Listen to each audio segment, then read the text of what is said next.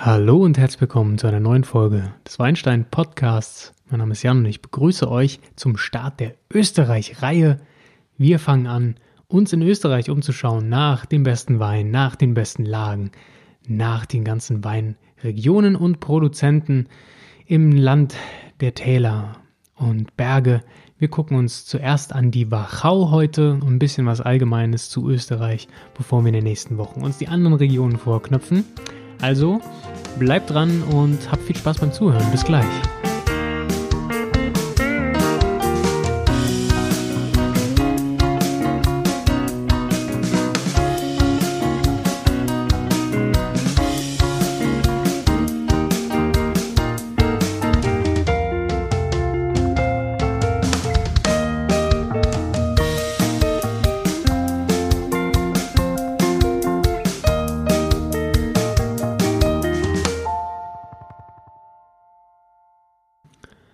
Ja, Österreich ist schon immer Weinland gewesen und hat die Besonderheit, dass es sehr nah an Deutschland ranreicht, auch von der Stilistik in manchen Regionen ähnlich ist. Wir haben ähnliche Rebsorten, gleichzeitig aber grenzt es an Italien, an Slowenien und hat Einflüsse von diesen Ländern, beziehungsweise ich will nicht sagen Einflüsse, das klingt so, als wäre es nicht eigenständig. Nein, die Weine Österreichs sind sehr eigenständig, haben ihre eigene Charakteristik und ähm, das wollen wir diese Podcast-Reihe lang untersuchen. Auch Einflüsse Richtung Italien haben wir. Das macht es alles wirklich super, super spannend. Das ist eine ganz, ganz facettenreiche Weinregion Österreich. Ähm, ganz, ganz verschiedene Böden, Stile und so weiter. Das macht es wirklich ähm, sehr, sehr interessant. Und daher habe ich gedacht, gucken wir uns da ein bisschen näher um. Zumal ich äh, nicht so super firm bin, was österreichischen Wein angeht, wenn ich ehrlich bin. Klar, grüner Feldliner, roter Feldliner und so weiter. Alles schon mal gehört, alles schon mal irgendwie getrunken, aber so richtig drin bin ich da noch nicht. Und da dachte ich, mache ich doch eine Podcast-Reihe zu. Da lerne ich auch noch ein bisschen was bei. Ähm, das ist ja sowieso der Sinn dieses ganzen Podcast-Dings, selber noch ein bisschen zu lernen, mehr zu trinken, sich umzuschauen und äh, ja, die Weinreise immer weiter fortzusetzen und voranzutreiben. Und ich hoffe, ihr seid mit auf der Partie, nee, von der Partie und ähm, nehmt auch ein bisschen was mit aus diesem Podcast. Das würde mich freuen. Wir fangen heute an mit so ein paar allgemeinen äh, Fakten zum österreichischen Wein und dann schauen wir uns ganz genau die Wachau an. Übrigens, die Domäne Wachau, ganz, ganz, ganz großer Weinerzeuger in Österreich, ähm, die kommt hier nur am Rande vor durch Erwähnung. Wenn ihr da ein bisschen mehr wissen wollt, ähm, hört euch dazu den Podcast von Daniel Bayer ein wein-verstehen.de. Ähm, ja, es ist ein Shoutout, aber es ist wirklich ein ganz, ganz toller Podcast mit super viel Infos und von der Domäne Wachau. Insofern, ähm, ja, checkt das mal aus. Also, grundsätzlich Österreich, ähm, sehr breites Spektrum, das habe ich eben schon erwähnt. Ähm, was die Weine besonders macht, das möchte ich vorweg schon mal sagen, ist, dass die sehr reintönig sind. Ganz, ganz viele Winzer achten darauf, dass wir die Stilistik der Rebsorte bekommen, dass das reintönige Weine sind. Wir haben ganz, ganz wenig Eicheneinfluss in den meisten Weinen, ähm, was die sehr besonders macht und ist auch teilweise vorgeschrieben, gerade in den hohen Prädikatsklassen, auch für weißen Wein, dass wir hier sehr wenig Holzeinfluss haben. Ähm, ja, das macht die Weine besonders. Wir haben ein ganz breites Spektrum auch von Aromen. Wir haben die ganz, ganz frischen Weine, die so eher, ja, ich sag mal bei Riesling eher in die rheinische Richtung gehen. Dann haben wir aber ganz, ganz dichte, würzig-feurige Weine aus dem Donautal. Das macht es sehr, sehr spannend. Äh, die Bandbreite ist wirklich immens. Und ja, wir haben auch mehrere Regionen hier, die wir dann nach und nach beackern werden. Ähm, ja, im Osten des Landes Österreichs erstreckt sich dann das Hauptweinland. Das liegt einfach da, daran, dass die Alpen äh, im Westen liegen und dort, wo sie dann langsam abfallen in die pannonische Tiefebene, wie das heißt, ähm, dort eignet sich der Weinbau sehr, sehr gut oder die Böden und das, äh, die Geografie eignen sich dort sehr gut für den Weinbau. Generell, was das Land angeht, haben wir sehr wechselhafte Böden. Ne? Wir haben alles von Sand, Ton, Schiefer, wir haben Lehm- und Lössböden, wir haben Gneis, wir haben Granit. Also es ist ganz, ganz viel ähm, am Start. Das Land ist relativ zerklüft, zerklüftet über dem über der Donau selbst, weil die Donau da auch so eine Schneise ins Gebirge schlägt. Ähm, und beim Neusiedler See wiederum haben wir ganz, ganz breites äh, weites Land. Insofern auch ganz verschiedene Arten der Geografie in Österreich, was ähm, ja die Stilistiken und die, das Spektrum einfach nochmal ein bisschen erweitert.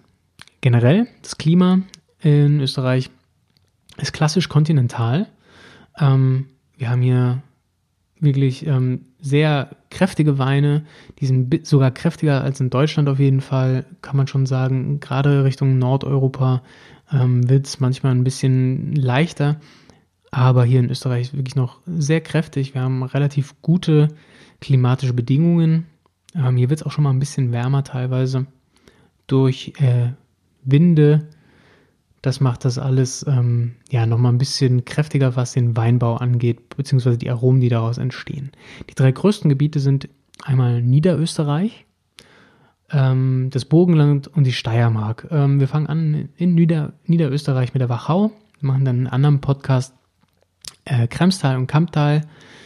Im, dann gibt es darüber hinaus noch die DAC. DAC steht für äh, die geschützte Ursprungsbezeichnung. Das Weinviertel, das ist die größte Region und das Treisental ähm, im Burgenland, ähm, da machen wir in einem anderen Podcast was zu, hat äh, Süd- und Mittelburgenland, den Neusiedlersee und Leiterberg. Und dann gibt es noch, die Steiermark, die sich da auch sehr von den anderen unterscheidet. Äh, die ist untergliedert in Süd, Südost, West, Steiermark. Alles so um Graz herum. Für die, die ein paar Städte als Orientierung brauchen. Ähm, genau, Steiermark hat ein bisschen weniger Gemeinsamkeiten mit dem Rest.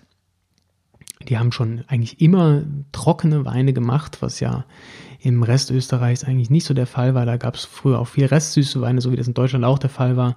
Nein, die haben sich wirklich eher äh, auf Trockene schon immer spezialisiert, ähnlich wie das in Slowenien auch der Fall ist, an das es ja grenzt. Ähm, sehr, sehr bekannt ist die Steiermark für intensiven, holzigen Sauvignon Blanc äh, oder Chardonnay. Also hier kommt viel ähm, Holz zum Einsatz und gerade der Sauvignon Blanc ist wirklich ähm, sehr gut und sehr speziell in der Steiermark. Das ist so das Aushängeschild, würde ich mal sagen. Ähm, und auch in der Südsteiermark gibt es sehr viele namhafte Winzer. Ob das jetzt, ja, weiß ich nicht, Sattlerhof, Polz, ähm, wir haben äh, Wohlmut, Haarkamp, Hannes Abati, also ganz, ganz viele große Winzer in der Steiermark. Aber darauf werden wir vielleicht ein andermal genauer eingehen. Grundsätzlich möchte ich noch Wien erwähnen, auf das ich keinen eigenen Podcast machen werde. Ähm, Wien ist einfach besonders, weil es eine der einzigen Städte weltweit ist, in die die Weinberge mitten in, bis in die Stadt hin, äh, hineingehen. Und zwar etwa 620 Hektar noch im Gebiet der Stadt selber wachsen, ähm, von den, von den äh, Tramgleisen bis in den Wiener Wald. Ähm, genau, das ist wirklich äh, ja, erwähnenswert meiner Meinung nach. Und berühmte Lagen oder gute Lagen in Wien sind der Nussberg, Biesamberg und die Mauer. Das nur am Rande, jetzt wieder etwas allgemeiner zu Österreich.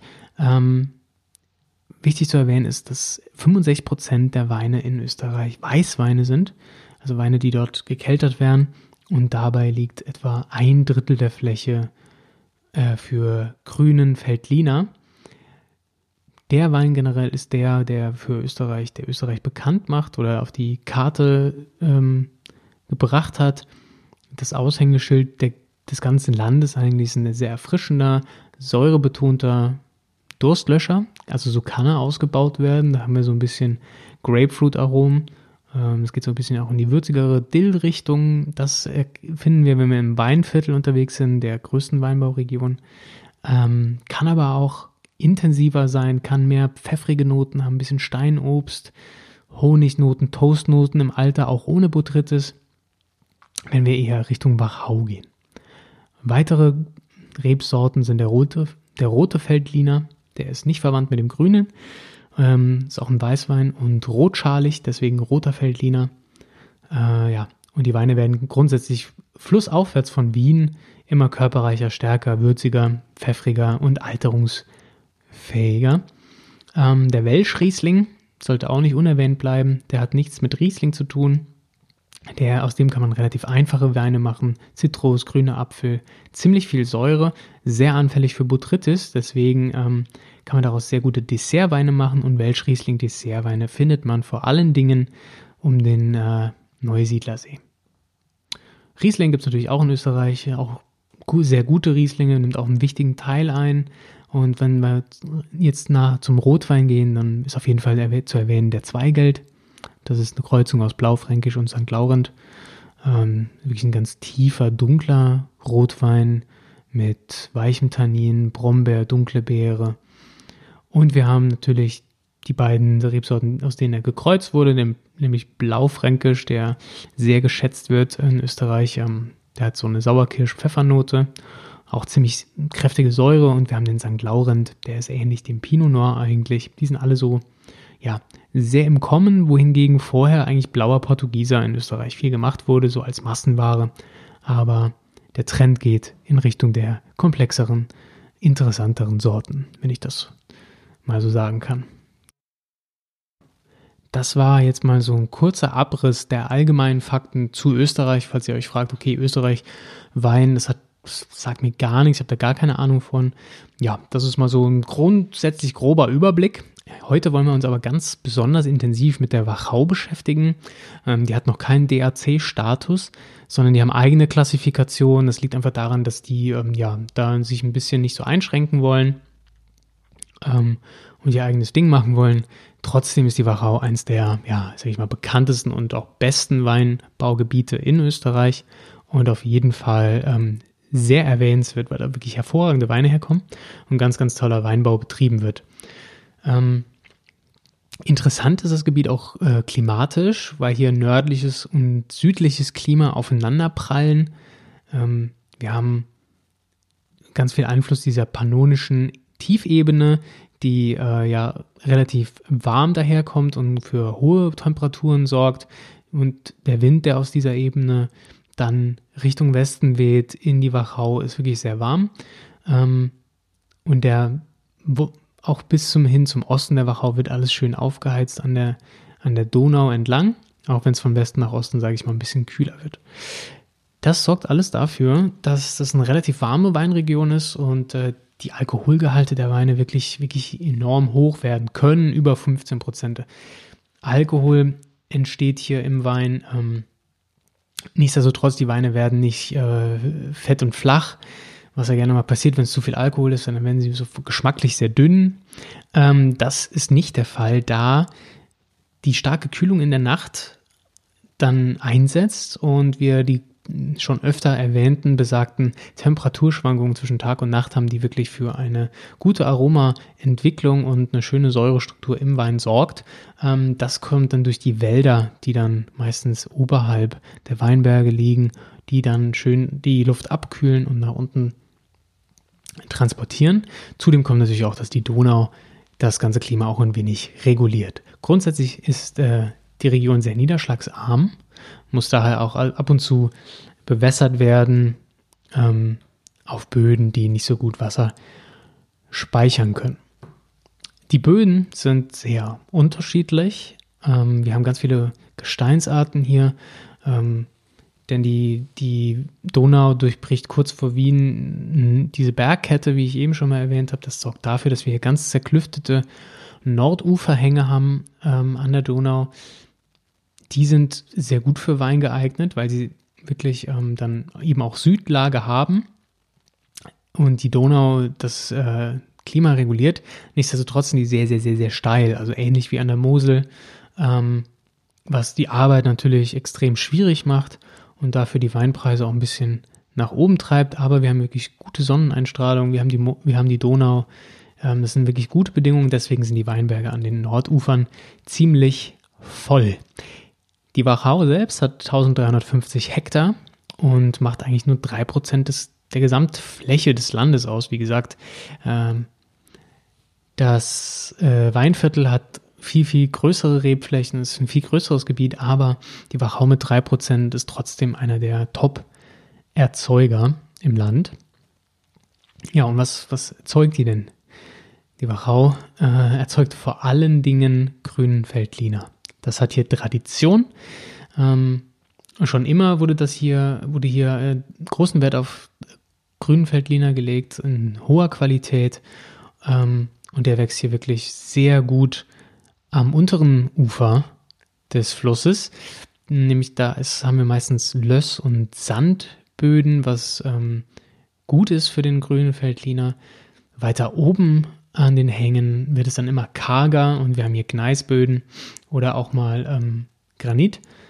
Das ist dann wirklich besser für den Riesling, der wirklich ja, eher, sag ich mal, ein kargerer Geselle ist und äh, sich in solchen Regionen wie Schiefer oder jetzt hier auf Granit und Gneis dann doch ein bisschen wohler fühlt, während der grüne Feldliner Löff und Sand, Löss und Sand gerne hat und deswegen weiter unten am Ufer wächst. Riesling in der Wachau auch hervorragend. Ähm, sollte man auch unbedingt trinken. Riesling muss nicht immer aus Deutschland kommen, auf gar keinen Fall. Der österreichische Riesling ist wirklich ganz, ganz, ganz toll und ähm, ja, kann vielleicht so beschrieben werden, dass er so ein bisschen was von dem Saar-Riesling mitbringt, diese Präzision, diese Stahligkeit, die äh, ich so sehr liebe und gleichzeitig aber auch eher ein bisschen vollmundiger, strukturierter, kräftiger kommt, wie das so ein Elsass-Riesling schafft. Das ist also eine ganz, ganz spannende Kombi. Ähm, ja, also Riesling sollte man hier definitiv auch trinken, ähm, wenn es denn nicht grüner Veltliner ist, was so eigentlich, ja, das wie gesagt, schon zum dritten Mal jetzt gesagt, das Aushängeschild Österreichs, aber insbesondere der Wachau ist. Ähm, gute Weinerzeuger, die ich immer nennen möchte, weil ja immer wieder gefragt ist, gefragt wird, äh, welchen Wein von welchem Winzer soll ich mir denn kaufen. Ähm, richtig guten Stoff macht Hirzberger aus Spitz, Prager aus Weißenkirchen, FX, FX, Entschuldigung, Pichler, Oberleuben, Emmerich Knoll, Tegernseehof, Leo Alzinger aus Unterleuben. Ähm, genau, die Domäne Wachau soll auch nicht unerwähnt bleiben in Dürnstein. Zur Domäne Wachau habe ich auf den Podcast von Daniel verwiesen. Ähm, die Machart generell in der Wachau ist, wie in vielen Teilen Österreichs, äh, so dass keine neue Eiche verwendet wird, also Eichenholzeinflüsse eigentlich vermieden werden. Dafür jedoch gibt es Experimente mit Edelfäule. Das ist nicht so extrem wie mit dem Welschriesling am Neusiedler, Neusiedlersee, denn dort haben wir die, den See mit, seiner, mit seinen Nebeln, der dafür sorgt, dass eigentlich sofort alles anfängt, äh, mit Botrytis befallen zu werden. Ähm, nee, aber so extrem ist es nicht aber es gibt Experimente damit. Es wird rumprobiert. Der grüne Feldliner hat das gar nicht so nötig. Ähm, das liegt einfach daran, dass der schon diese schönen Honignoten auch ohne Botrytis ähm, vorweisen kann. Nichtsdestotrotz ähm, ja, sind die Winzer in der Wachau sehr umtriebig und probieren gerne mal Neues, Neues aus, was natürlich ähm, für uns Weintrinker sehr spannend sein kann. Ähm, zu den Orten nördlich von Spitz ist es ein bisschen kühler. Dort finden wir auch äh, ja, sehr, sehr, sehr geniale Weinmacher, zum Beispiel Weider Malbeck, Entschuldigung, Weider Malberg und Donaubaum. Die machen hier sehr guten Wein, also die sollte man auch auf dem Schirm haben. Bisschen kühlere Weine, kühlere Stilistik, aber wirklich sehr, sehr, sehr, sehr gut. Ähm, was Bio-Weinbau angeht, ist Österreich auch ganz stark auf dem Vormarsch. In der Wachau haben wir viele gute Biobetriebe. Ähm, das liegt auch ein bisschen daran, dass das Klima hier relativ trocken ist. Ich habe schon vorhin gesagt, kaum Niederschläge. Das ist gut, da so wirklich relativ wenig Probleme mit Pilzbefall äh, vorhanden sind, was für einen Bio-Winzer super ist, weil gerade Pilzbefall für die Sachen sind, die schwer zu handeln sind, ohne Chemikalien im Weinberg zu versprühen. Genau.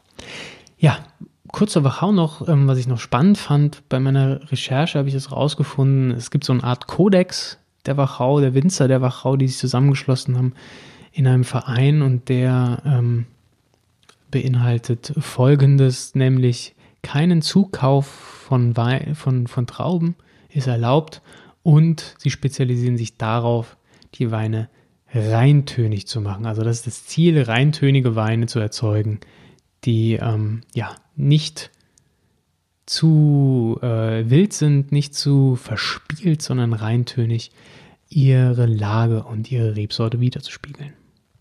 Die Winzer, die sich in der Vinea Wachau zusammengeschlossen haben und damit diesem Kodex Ehre tragen, die haben sich auch dazu beschlossen, äh, die haben sich dafür entschieden, auch ähm, ja, Handarbeit anzulegen. Also die Weine werden, die Trauben, die Beeren werden von Hand gelesen. Das ist auch Teil des Kodex Wachau. Ähm, dazu gehören die Vinea-Marken der Vinea. Ähm, das ist so eine Art Klassifikation und der Qualitätsgüte der Prädikate, wie wir das in Deutschland nennen würden. Und die haben sich dazu entschlossen, ihre Weine zu kennzeichnen als Steinfeder, Federspiel und Smaragd. Smaragd haben vielleicht der, hat vielleicht der eine oder andere schon mal gehört. Ist quasi die höchste Qualitätsgüte. Und die sortieren sich so, dass Steinfeder dafür steht, dass es eher fruchtige, schnelllebige, schnelllebige Weine sind, die gleich getrunken, also jung getrunken werden sollen. Die haben maximal 11,5% Alkohol. Das sind also eher leichte, spritzige Weine, die Steinfederweine. Ähm, dann das Federspiel ist nuancenreicher. Wir haben ja eher mehr charakteristische Weine, die ja mehr von ihrem Ursprung preisgeben sollen. Die sind auch klassisch trocken ausgebaut. Ähm, haben ja zwischen 11,5 und 12,5 Prozent Alkohol und der, der Smaragd letztendlich ist die höchste Qualitätsgüte, die der Smaragd übrigens ähm, ja, benannt nach den Smaragd-Eidechsen in der Wachau. Ähm, das sind die wertvollsten Weine, sozusagen große Gewächse, wenn wir in Deutschland vielleicht beim VDP sagen. Ähm, die sind ab 12,5 Prozent Alkohol, haben die größte Reife der Trauben erreicht und ähm, machen eben, ja, das ist so, das sind die Top-Notch-Weine. Und äh, dafür legt man natürlich auch ein bisschen mehr Geld dann hin, ganz klar. Also vollendet, physiologische Reife, nur die besten Rebstöcke in Sonnenlage. Das sind so die Qualitätskriterien für die Smaragdweine. Ah, und die Alkoholgehalte sind natürlich natürliche Alkoholgehalte, die bei der Gärung entstehen. Da wird nichts zugekippt, nichts gepanscht, das äh, versteht sich irgendwie von selber, aber sollte nochmal erwähnt werden. Ja, das war ein kurzer Überblick über die Wachau. Ich habe diesmal ein bisschen schneller das zusammengefasst und präziser versucht zusammenzufassen. Ich hoffe, das äh, kommt euch gelegen. Die Podcasts in letzter Zeit wurden ja ein bisschen länger. Ähm, das wollte ich nochmal ein bisschen rückgängig machen, in der Hoffnung, dass euch das vielleicht entgegenkommt. Falls ihr sagt, nee, doch lieber länger, ein bisschen mehr Zeit lassen, ein bisschen langsamer sprechen und ein bisschen mehr erzählen, dann ähm, sagt mir das so einfach bei Instagram, at Weinsteinpod, bei Facebook, at Weinsteinpod oder bei, äh, per E-Mail an jan.weinsteinblog.de. Ähm, da würde ich mich drüber freuen. Über jede Art von Feedback freue ich mich immer sehr. Ja, jetzt folgt natürlich die Verkostung, die darf nicht fehlen. Ich habe einen grünen Feldliner ähm, bei Instagram TV könnt ihr das gucken. Aber ähm, hier folgt natürlich gleich die Audioversion davon, wie gewohnt. Äh, ja, an der Audioqualität bin ich noch am Basteln, immer noch.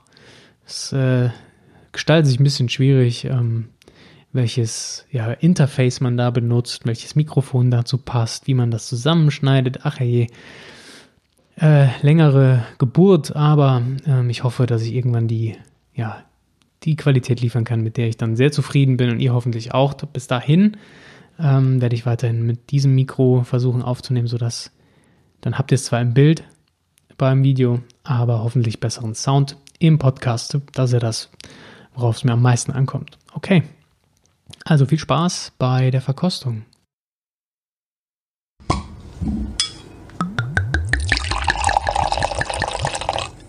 Ich habe gesagt zum Weinhändler, ich hätte gern einen Weißwein aus der Wachau, einen grünen Fettliner. Und ich habe nichts bekommen.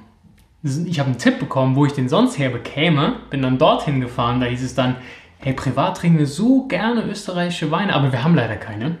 Vielleicht versuchst du es mal hier.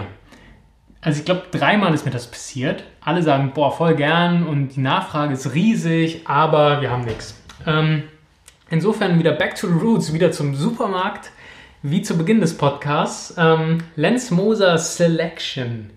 Grüner Feldliner aus Niederösterreich. 2017. Trocken. Ähm, ja, ich habe gedacht, dann trinken wir wenigstens grünen Feldliner, wenigstens was aus Österreich. Auch wenn wir die, ähm, ja, die geschützte Ursprungsbezeichnung Wachau nicht bedienen können, tun wir wenigstens einen grünen Feldliner ins Glas. Nächste Woche geht es Richtung Kremstal da werde ich wieder was am Start haben. Da habe ich schon vorgesorgt. Da weiß ich jetzt äh, eine Quelle, wo ich was herbekomme. Wenn ihr was aus der Wachau wollt, gehe zurück zur letzten IGTV-Folge, zum letzten Podcast. Da habe ich den Pinot Noir Reserve von Weingut Dockner probiert aus der Wachau. Die sitzen zwar im Kremstal, aber die Reben sind in der Wachau. Genau, okay. Zum Wein selbst.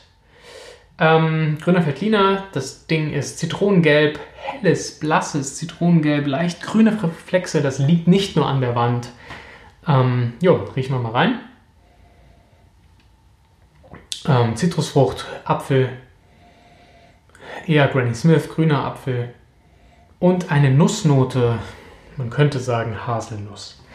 Ähm, auch ein bisschen kräuterig, pfeffrig, äh, Paprika eher nicht. So Sauvignon Blanc, Paprika, grüne Paprika haben wir hier nicht. Wir haben eher Wiesenkräuter, bisschen weißer Pfeffer und relativ, ja, duftig, finde ich. Ähm, nicht so krass duftig wie ein Riesling, keine so super aromatische Sorte, auch wenn es das Zeug dazu hat. Hier, das riecht schon nach einem relativ frischen Trinkwein für die Terrasse. Das werden wir jetzt rausfinden, ob er sich so frisch trinken lässt. Mhm. Ja. Was sofort auffällt, Säure ist da.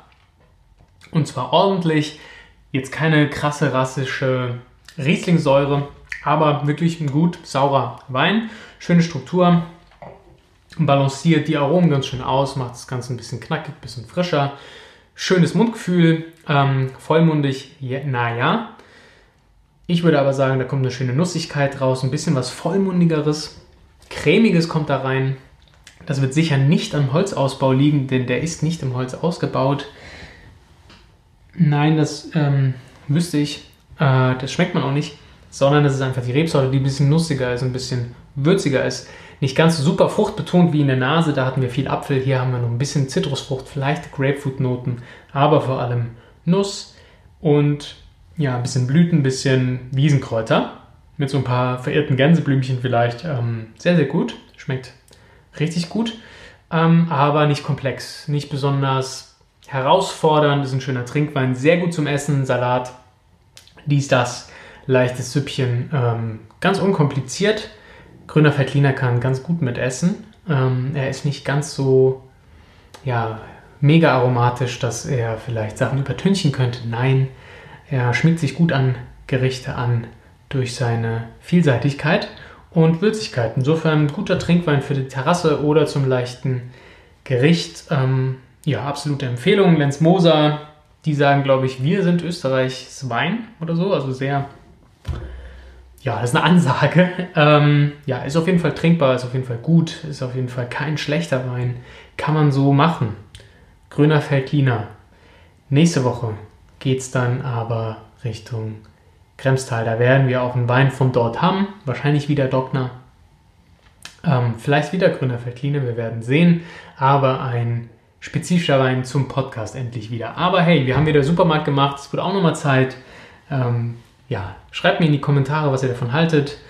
Falls ihr ihn kennt, ich meine, den kriegt man überall im Supermarkt, das werdet ihr auschecken können. Ich glaube 7 Euro, also nicht die Welt. Ähm, und für einen ordentlichen Wein, vielleicht mal um zu probieren, ist grüner Veltliner was für mich. Dafür eignet es sich sicherlich. Also, danke fürs Zuhören, fürs Zugucken. Ähm, like, subscribe, ihr kennt das. Ähm, jo, und wir hören uns nächste Woche wieder. Wenn ihr den Podcast nicht gehört habt, übrigens, hört rein. Es geht um, wir fangen an mit Österreich allgemein, dann ein bisschen Fokus auf die Wachau und da werden wir jetzt die nächsten Wochen ein bisschen dranbleiben. Ich hoffe, ihr habt Spaß dabei und ähm, Prost!